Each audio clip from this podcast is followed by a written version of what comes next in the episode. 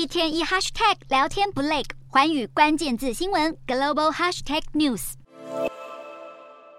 北京官员游走国际，宣称自己是乌俄战争和平使者，却又指亲近俄罗斯，直到现在都没与受害者乌克兰对话，令外界质疑立场是否偏颇。终于在六日登场的中国、欧盟、法国三方领袖会谈中，习近平首度透露将会选择恰当时机致电乌克兰总统泽伦斯基展开对谈。欧盟执委会主席范德赖恩会后向媒体证实，习近平承诺与泽伦斯基对话，欧盟对此表示欢迎。眼见欧洲领袖劝阻中国协助俄军侵侵略乌克兰，而习近平又亲口表明愿意跟乌克兰总统对话，势必让阵营另一头的俄罗斯强烈不满。克里姆林宫发言人佩斯科夫六日连忙唱衰中国，表示乌克兰情势复杂，目前没有中国调节战事的可能性，而俄国除了积极推动攻势以外，别无他法。莫斯科当局罕见在乌俄议题上暗讽北京促不了和谈，形同公开批评中国寻求劝和止战的一切努力，可能是要警告这位亲爱的朋友，在会晤西方领袖后立立场。不要受动摇。